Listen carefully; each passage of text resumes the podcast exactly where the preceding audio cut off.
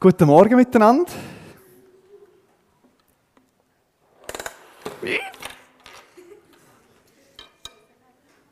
Nein, ich, ich tue es nicht anlegen. Ähm, ja, kannst du sonst da irgendwie so drüber hängen, wenn das geht? Sorry.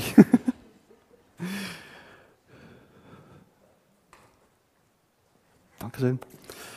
Schön hell da vorne. ja, schön euch heute Morgen zu sehen. Ich freue mich sehr, dass ihr da sind und dass ich auch kann da sein kann. genau, letzte Woche haben wir ja der Christoph Hess da für die Predigt. Ähm, für die, die sich erinnern, die auch da waren. Ich habe mich sehr gefreut, als ich die Predigt nachgelesen habe, äh, weil ich habe gefunden das, was er gesagt hat, das hat doch sehr gut reingepasst in das, was wir im Moment ja, in unserem Predigt-Flow, sage ich einmal.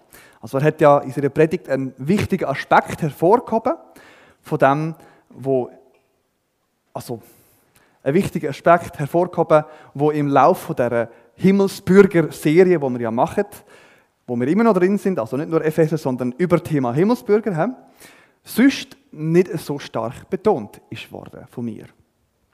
Er hat den Aspekt betont, was unsere Himmelsbürgerschaft in dem Sinn mit unserem Leben da auf der Erde unter denen, die nicht Himmelsbürger sind, genau zu tun hat.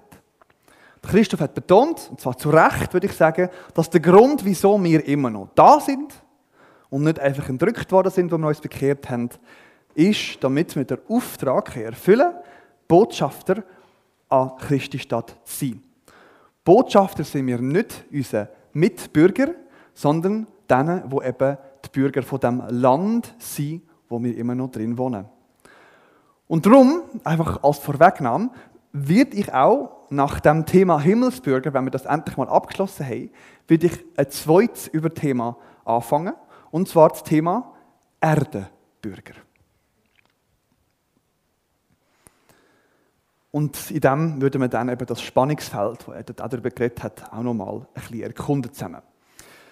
Also lassen wir uns den Aufruf von Christoph von letzter Woche immer wieder ein bisschen durch die Gedanken hallen, während wir uns dem Text heute Morgen widmen.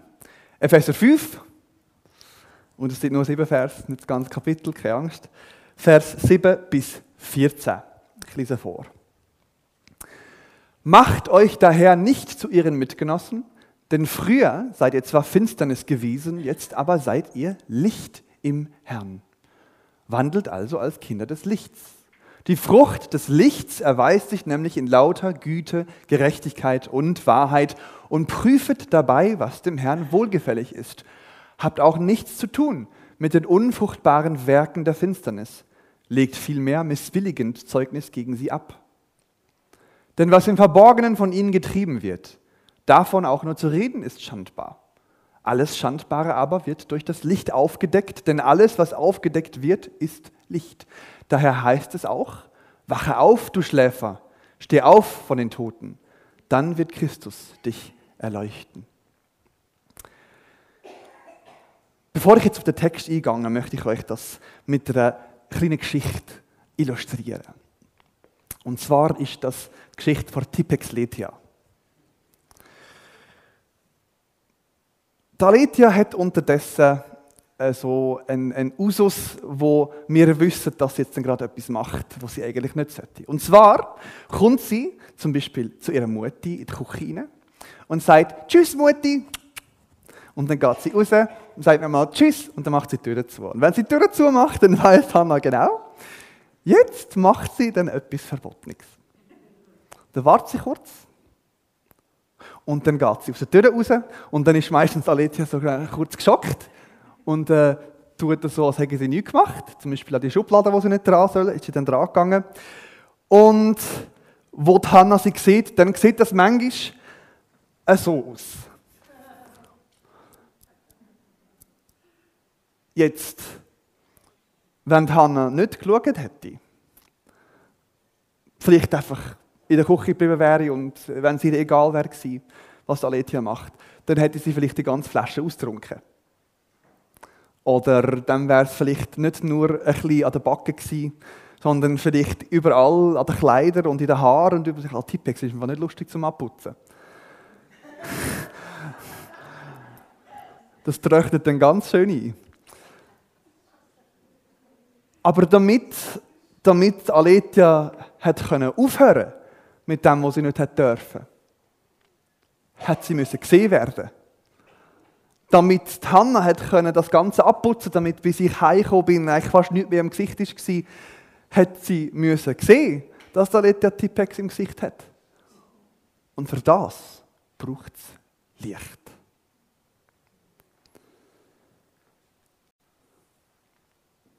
Gerade am Anfang von unserem Text heute haben wir eine Überleitung und einen Rückbezug auf das, wo wir beim letzten Mal, also beim letzten Mal, wo ich predigt habe, darüber geredet haben. Und zwar im Text vom 8. Mai hat mit der Aussage aufgehört, tut euch nicht selber betrügen, wegen diesen Sachen kommt der Zorn Gottes über die Kinder vom Ungehorsam. Und damit meint er die Sachen, wo er eben von diesen die Heilige, die Heilige nicht einmal reden Also das war letztes Mal, das war äh, ähm, Unzucht, gewesen, das war äh, Gier und Götzendienst und Unreinheit aller Art. Einfach so kurz ein Rückgriff. Und von diesen Sachen sagt dann eben ähm, der Paulus, macht euch daher nicht zu ihren Mitgenossen. Und implizit dabei ist, will ihr Kinder Gottes seid und nicht eben Kind vom Ungehorsam. Und dann gerade nochmal, du kannst eigentlich, ich glaube, mal weitermachen. Sorry. und dann gerade nochmal, ähm, wie wir uns schon gewöhnt sind, unterdessen, wie das immer wieder so vorkommt im Epheserbrief, eine Gegenüberstellung vom Vor und Nach von unserer Existenz in Jesus Christus. Es geht also nicht darum, dass wir mit den Menschen nichts zu tun haben, sondern dass wir uns anders verhalten sollen. Und dann bringt der Paulus da ein neues Element rein, wo da highlighted ist. Und zwar das Element Licht. Also wir kennen aus dem Epheser 2 schon mal die Aussage, ihr seid tot gewesen und jetzt lebt ihr in Christus. Und dann in Epheser 4 ist eine Aussage dass vorher, also vor dem, dass wir auferstanden sind, in dem Sinn, äh, ist unser Zustand orientierungs- und sinnlos gewesen und eben, dass wir nachher jetzt in unserem jetzigen Zustand Orientierung und Sinn in Christus haben. Und dann Epheser 5, konkrete Gegenüberstellung von dem, wo die beiden Zustände sozusagen voneinander eben in Sachen Umgang unterscheidet. Und jetzt setzt der Paulus eben mit einem neuen Bild an, und zwar das Bild vom Licht. Und dabei strukturiert er seine Aussagen etwa folgendermaßen. Zuerst, es gibt eine weitere Aufforderung, wie wir uns schon gewöhnt sind, dass wir eben unseren Wandel gemäss dem jetzigen Zustand gestalten sollen.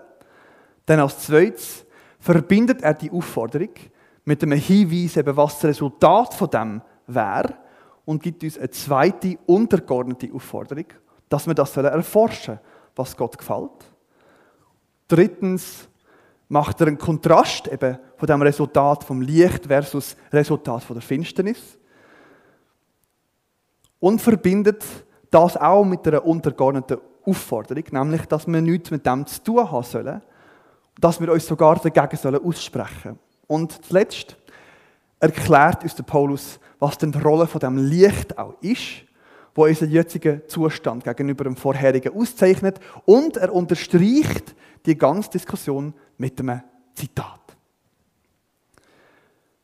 Er fängt also wieder einmal an mit der Voraussetzung für das, was eben nachher gesagt wird. Ich lese Vers 7 bis 8 vor. Macht euch daher nicht zu ihren Mitgenossen, denn früher seid ihr zwar Finsternis gewesen, jetzt aber seid ihr Licht im Herrn. Wandelt also als Kinder des Lichts. Ich denke, ich tue heute Morgen einfach noch kurz nochmal erwähnen, dass es da, ähm, wenn, wir, wenn wir weiterlesen, dass, dass wir uns immer im Hinterkopf sollen behalten dass der Paulus da zu bekehrten Christen redet. Das heißt, er setzt den Zustand vom Errettetsein voraus bei dem, was wir jetzt lesen. Es ist nicht eine Infragestellung von unserer Rettung und es ist auch nicht eine Infragestellung ähm, von unserer Identität in Christus, sondern das ist Voraussetzung, um das richtig zu verstehen. Also, er sagt, früher sind wir Finsternis gewesen, jetzt sind wir Licht im Herr. Und was uns bei dieser Aussage zuerst auffallen ist, dass der Paulus dann nicht eine Orts- oder eine Zustandsbestimmung in dem Sinn macht, dass er sagt, wir sind im Licht oder in der Finsternis, sondern er sagt, wir sind Finsternis gewesen und jetzt sind wir Licht. Und zwar Licht im Herr. Ich habe das letzte Mal darauf hingewiesen, dass der Paulus mit jeder Aufforderung ab Kapitel 4 eben einen gewissen Raum von unserer Existenz ansprechen Zuerst ist eine Aufforderung zum Leben ihrer Einheit, dann zum Wandel ihrer Heiligkeit, dann zum Wandel ihrer Liebe und jetzt eben zum Wandel als Licht. Nicht in Licht, sondern als Licht. Aber warum braucht der Paulus da die Ausdrücke so?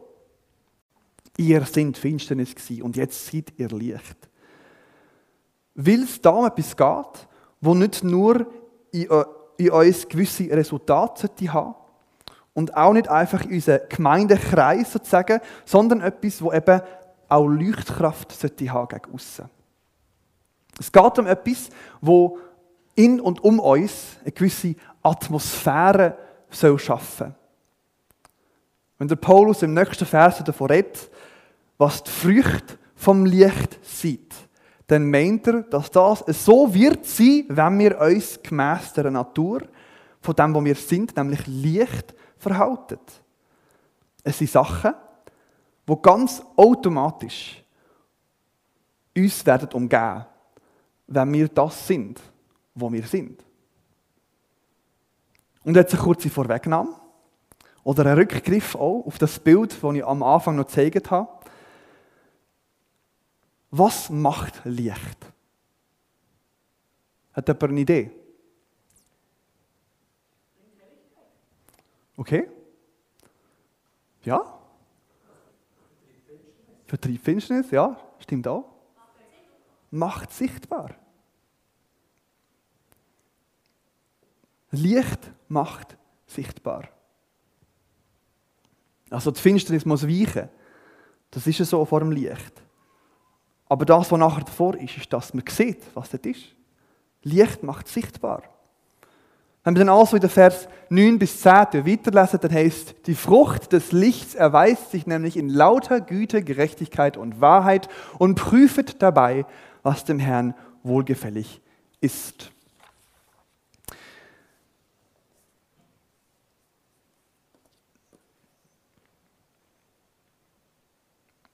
Da tut der Paulus also wieder einen klaren Zusammenhang ähm, notieren. Warum sollen wir als Kinder vom Licht wandeln? Weil Frucht vom Licht eben in diesen aufgelisteten Elementen sich manifestieren. Güte, Gerechtigkeit und Wahrheit. Die Frucht, mit anderen Worten, von uns. Weil wir das Licht sind. Unsere Frucht ist das. Du musst das mal so ein bisschen vorstellen. Was sehen die Menschen, die uns im Tram zum Beispiel oder an der Arbeitsstelle begegnet? Sehen sie jemanden, der einfach mit sich beschäftigt ist und aufs Handy schaut? Äh, eine Person, die man sicher nicht ansprechen will, weil die sind ja so in ihrer Bubble und Privatsphäre und das lenkt man nicht an. Tragen wir mit unserer Atmosphäre von «Ich kenne dich nicht, lass mich gefälligst in Ruhe»? Oder sehen sie, dass wir hilfsbereit sind, wenn jemand Schwierigkeiten hat mit Ein- und Aussteigen? Sehen Sie, dass wir ein Lächeln und Freundlichkeit übrig haben für den Betrunkenen, der uns abhübeln Dass wir ein ermutigendes Wort haben für die gestresste Mutter, wo das Kind schon seit 15 Minuten unaufhörlich schreit? Das wäre zum Beispiel Güte. Und das sind Merkmale, wo an uns Leute erkennen, dass wir Kind vom Licht sind. Interessanterweise haben wir bei diesem Abschnitt nicht, wie üblich seit dem Anfang von Kapitel 4, eine Auflistung von konkreten Beispielen, was der Paulus meint. Stattdessen sagt uns der Paulus einfach, überzeugt euch selber. Prüft, was dem Herr wohlgefällig ist. Warum? Weil das auch eine Aufgabe ist vom Licht sichtbar machen. Licht erhält das, was, was anscheint, und das ist einerseits eben, wenn man dem Paulus da folgt, das ist der Wille von Gott. Er sagt also, das hier, also Güte, Gerechtigkeit und Wahrheit, wird sich um euch herum manifestieren und dabei hört nicht auf, der Wille von Gott ausfindig zu machen. Weil ihr seid in ihm Licht. Was heißt also Licht sein konkret in diesem Zusammenhang? Licht sein heißt, Gottes Wille zu suchen und zu machen, beziehungsweise das, was ihm wohlgefällig ist. Und wenn wir das machen, dann werden wir auch Frucht bringen. Und welche Frucht? Güte, Gerechtigkeit und Wahrheit. Warum? Weil das Wohlgefallen von Gott, nämlich der Saft ist, sozusagen, wo in uns die göttliche Frucht tut, bringen. Und in dem liegt auch ein wichtiger Kontrast zur Finsternis, zum Zustand der Finsternis. In den ersten beiden Versen vom heutigen Text hat Paulus nämlich zwar eine Aussage über Licht angehängt, dass es eben, dass wir im Herr sind, aber bei Finsternis sein macht er keine solche Notiz. Finsternis können wir sehr gut aus uns selber sein. Wir müssen eigentlich schlechthin, wenn wir nur aus uns selber sind, Finsternis sein. Weil Jesus ist das Licht. Nur aus seinem Licht können auch wir Licht sein oder Kind vom Licht. Wenn wir nicht an Jesus sind angeschlossen, dann ist das Licht auch nirgends in uns zu finden und kann gar nicht zu unserer Natur gehören. Und das sehen wir auch konkret, wenn wir dann zu den nächsten zwei Versen gehen, Vers 11 und 12. Habt auch nichts zu tun mit den unfruchtbaren Werken der Finsternis, legt vielmehr missbilligend Zeugnis gegen sie ab, denn was im Verborgenen von ihnen getrieben wird, auch davon nur zu reden ist, schandbar. Das Werk vor Finsternis sieht also unfruchtbar. Und warum? Weil die Finsternis nichts ist als Abwesenheit von Licht. Aus nichts kommt nichts. Darum macht auch der Vergleich, wo im Kapitel 2 schon gekommen ist, dass wir tot waren und jetzt leben, auch so viel Sinn. Ohne Jesus fehlt der Saft, wo bewirkt, dass irgendetwas passieren kann. Finsternis bleibt unfruchtbar. Was auch wichtig ist zu beachten, ist, dass der Paulus hier von dem Werk vor Finsternis redet. Nicht einfach von der Finsternis, wie er das beim Licht gemacht hat. Und er will uns dann nochmal ganz klar machen, es spielt im Fall eine Rolle, was wir machen. Wenn das bis jetzt noch nicht klar ist worden in dieser Serie, dann hoffe ich, dass es jetzt auch klar ist. Er muss, er muss uns nicht mehr sagen, seid Licht im Fall. Wir sind es ja. Das ist, das ist die klare Voraussetzung für das, was er sagt. Aber bei all dem ist, hört auf, euch so zu verhalten, als wäret ihr immer noch Finsternis. Das ist eine durchaus berechtigte Aussage. Weil wir machen das ja auch.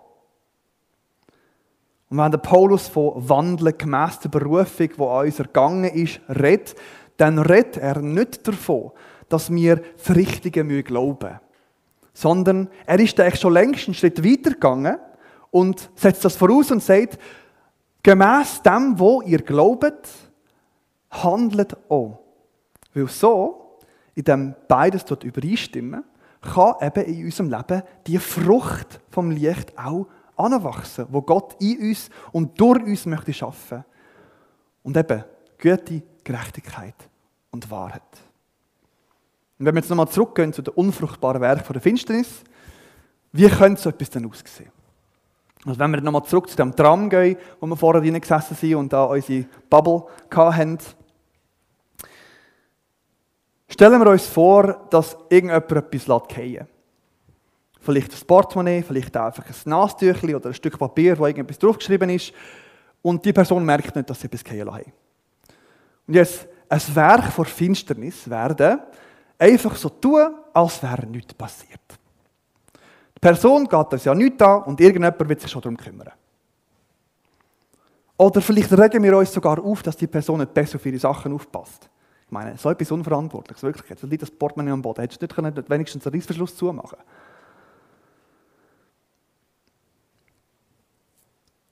Oder vielleicht sehen wir dann, dass jemand das aufhebt und der Person gibt.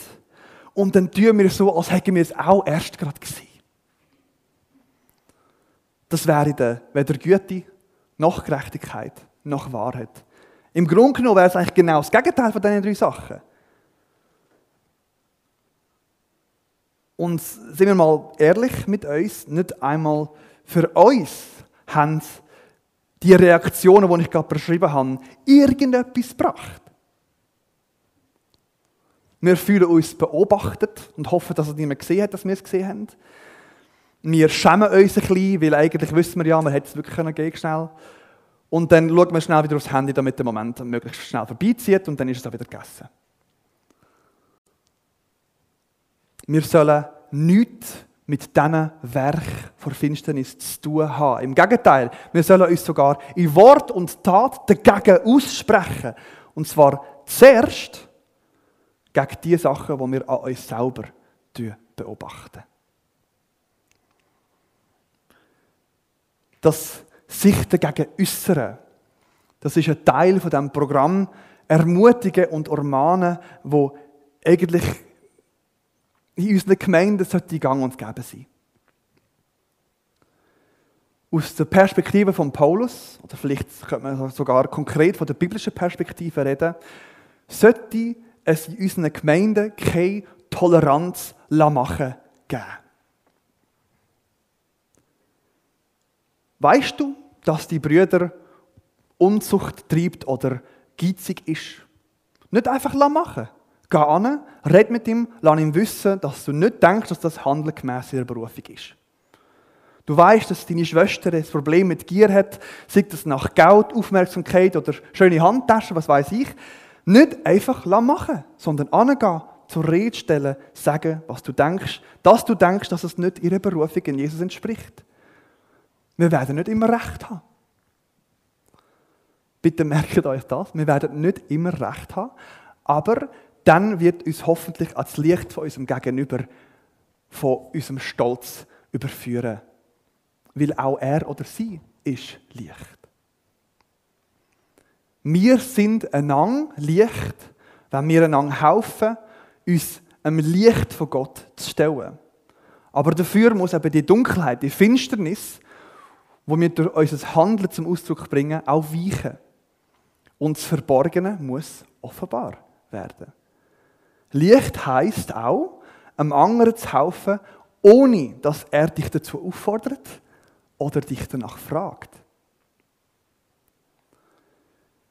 Wir sind aber auch Licht für die, die außerhalb von unseren Gemeinden stehen. Die, wo ihr Finsternis sind oder wo Finsternis sind. Weil das Licht macht sichtbar. Und wir sollen durch unser Handeln und durch die Frucht, die eben in unserem, wo unser Licht sie bringt, sollen wir auch einen Kontrast darstellen zu dem, wo die, wo Finsternis sind, tun.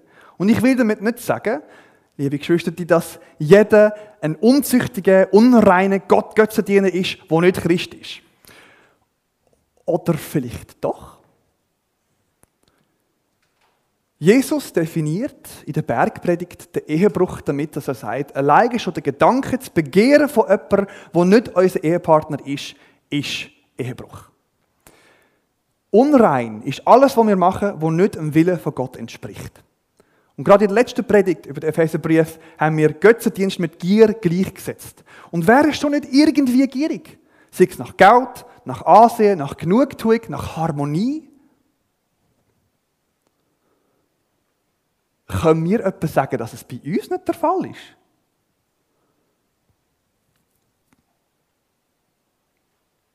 Nicht nur die Nicht-Christen sind so, nein, auch in uns regt sich immer wieder der alte Mensch unaufhörlich.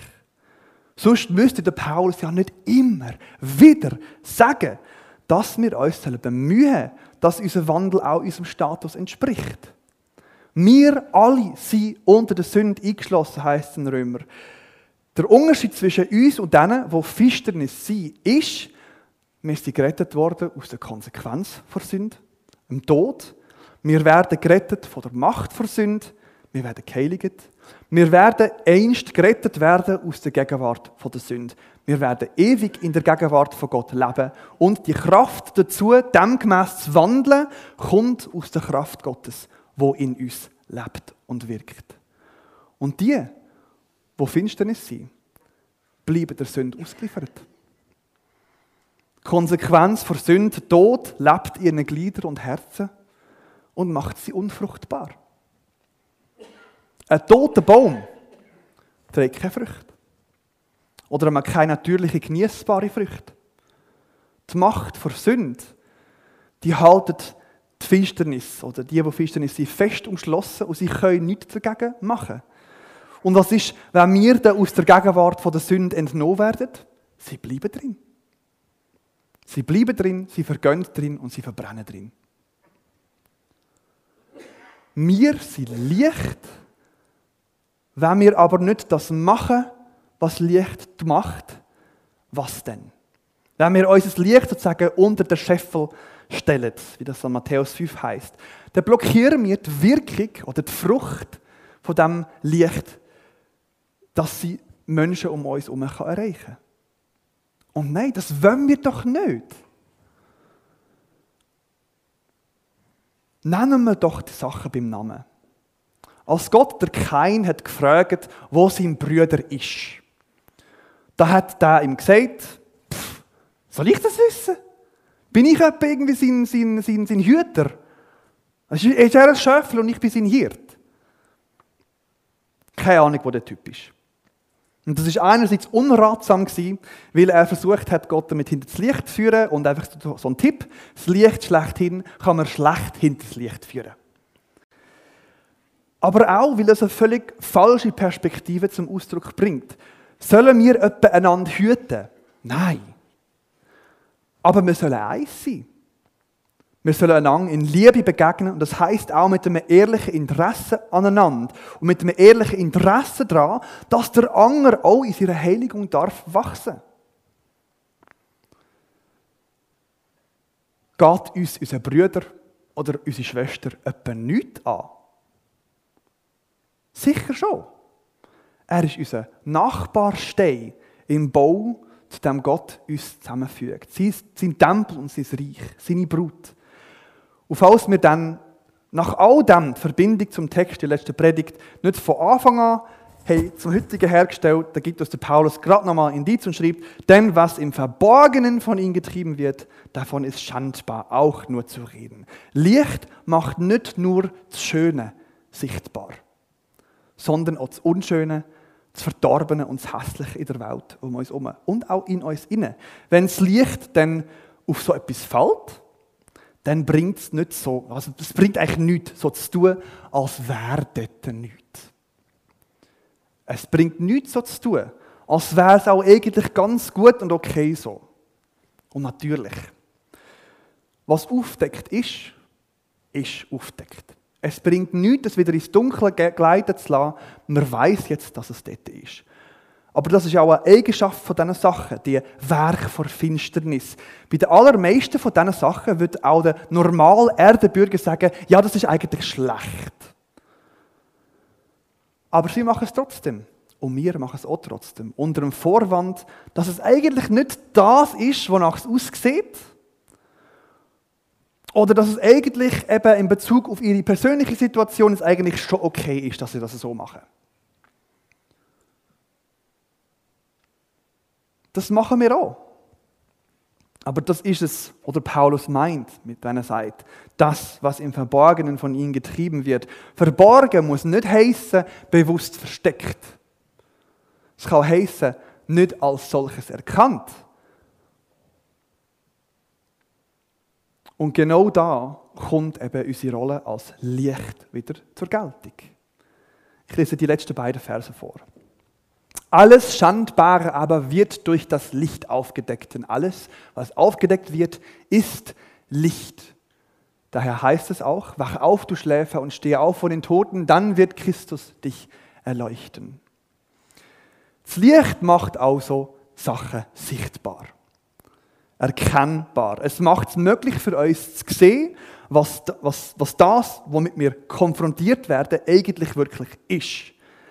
ein Schandfleck, auf das Licht fällt, bleibt zwar ein Schandfleck, aber es ist immerhin einer, wo man jetzt sieht.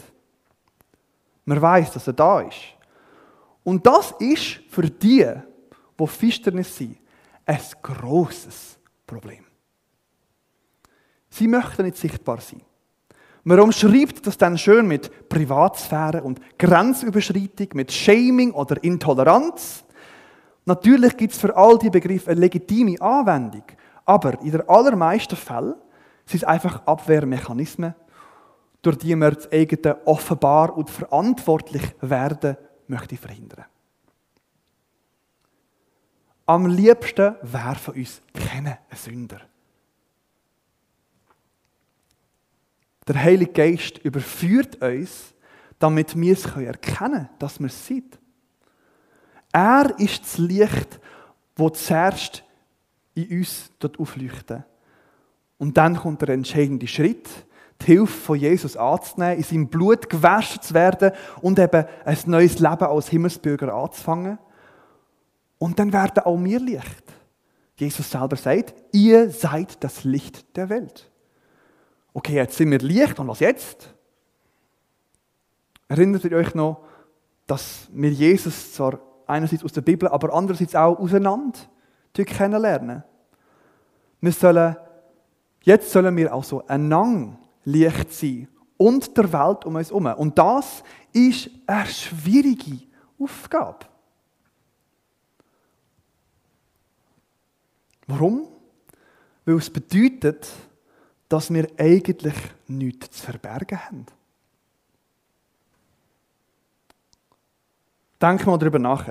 Was, wenn jetzt in unserem Leben irgendein Schandfleck zum Vorschein kommt? Eine geheime Sünde oder eine Wiederholungstat, die nicht zu unserer Himmelsbürgerschaft passt. Was denn? Müssen wir uns damit abfinden, dass man das jetzt für immer an uns sieht und alle unsere Beziehungen kaputt macht und so weiter? Nein, nein, sondern durch das Blut von Jesus sind wir ja weißer als Schnee gewaschen. Der Schandfleck kommt weg. Wird covered. Deckt durch das Blut von Jesus. Und das sollte uns eigentlich motivieren, dass wir solche dunklen Seiten eben unseren Geschwistern auch anvertrauen. Und ich weiß, ich weiß, das tönt jetzt wie so ein Ideal, wo auf der Erde sowieso nicht funktioniert. Denn wir sind ja Menschen und Menschen können richtig gemein und unbarmherzig sein. Und ja, das ist es so. Auch wir Christen können das sein. Natürlich ist das das Ideal. Aber es ist das Ideal vom Himmel, von dem Ort, wo wir Bürger davon sind. Und in das Ideal gilt es, innen zu wachsen. Dazu gehört Einheit, dazu gehört Heiligkeit, dazu gehört Liebe und eben auch Licht sein und offenbar sein. Wisst ihr, das ist am Anfang der Kirchengeschichte und über Jahrhunderte, mehr als ein Jahrtausend, ist das der, der ursprüngliche Grund hinter der Beichtpraxis gewesen. Also Beichten, das ist, wenn, wenn ein Kirchenmitglied zum Priester oder zum Pastor geht und ihm alle seine oder ihre bewusste Sünden erzählt und der von dieser Person einen Vergebungszuspruch bekommt. Also, ihr kennt das sicher auch aus der Popkultur, da muss man nachher 100 Ave Marias aufsagen und so weiter und so fort. Das ist dann später dazugekommen. Das Ziel von dem, das ursprüngliche Ziel war, dass der Beichter so seine Sünden, also nicht, sorry, fangen wir mal mit dem Satz an. Das Ziel von dem war nicht, dass der Beichter seine Sünden vergeben kommt. Das Ziel ist, dass er wenigstens seinem Priester oder Pastor gegenüber sichtbar wird, damit eben die Macht vor Finsternis über dieser Person gebrochen werden kann. Und der Vergebungszuspruch ist kein Machtwort, sondern eine Erinnerung, dass es so ist. Dir sind deine Sünden vergeben. Und Jesus hat die solchen Felder noch nachgefügt. Gang jetzt und du nicht mehr sündigen. Warum? Damit Frucht, Frucht vom Licht auch in uns, in mir und in dir kann wachsen. Damit du und ich fähig werden, für unseren Nächsten die gleiche Barmherzigkeit für die Person und die gleiche Kompromisslosigkeit gegenüber der Sünde zu zeigen, die auch Jesus uns gezeigt hat und immer noch täglich zeigt. Drum, wach auf, Schläfer. Du, wo du dort lebst, wo du zwar lebst, aber dort im Verborgenen das machst, wo eben man eigentlich im Dunkeln macht. Wach auf, steh auf von den Toten, begib dich raus aus der Sünde, die dich dort liebevoll umschlingt, bei all denen, die das Licht noch nie gesehen haben. Mach das und Christus wird dich erleuchten, wird dich sichtbar machen, aber wird dich auch rein machen, dich läutern und dein gedämpfte Licht wieder entfachen, zu einem Leuchtturm machen gegen die Finsternis in deinem eigenen Leben und im Leben von denen, die dich umgeben. Wir sind Licht. Und das Licht, das macht sichtbar. Darum, lasst uns doch einander sichtbar sein und ein Land sichtbar machen. Weil auch das ist etwas, wo zum Himmelsbürgertum gehört. Ich bete.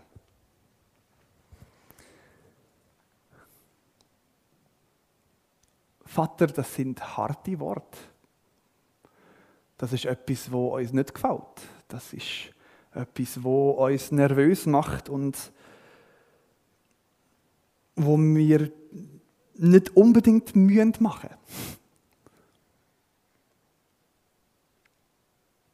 Herr, du hast uns gesagt, was wir sind. Und du darfst uns sagen, wer wir sind, was wir sind, was wir zu tun haben. Weil du bist unser Herr.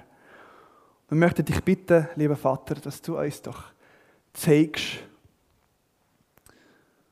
was uns eben, dass wir Licht sind, soll bedeuten. Hilf du uns, dass wir bereit sind, uns von dir zu sagen, was es zu tun gibt. Und hilf uns, Vater, dass wir nicht vergessen, bei all dem, dass in unserem Gegenüber auch der Heilige Geist aus Licht wohnt. Hilf uns nicht zu vergessen, Herr, dass wir dir gehören, dass wir Himmelsbürger sind.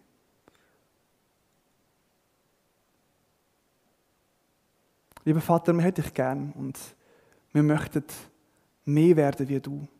Wir möchten gerne Gemeinschaft mit dir und miteinander leben, so wie du das willst und nicht wie wir das wollen oder denken, dass es gut wäre. Und so bitte ich dich, hilf uns, dein Wille, dein Gutdünken und die Wohlgefallen zu erkunden, damit wir können werden wie du. Und bitte komm bald her. Weil es ist ein Krampf. Amen.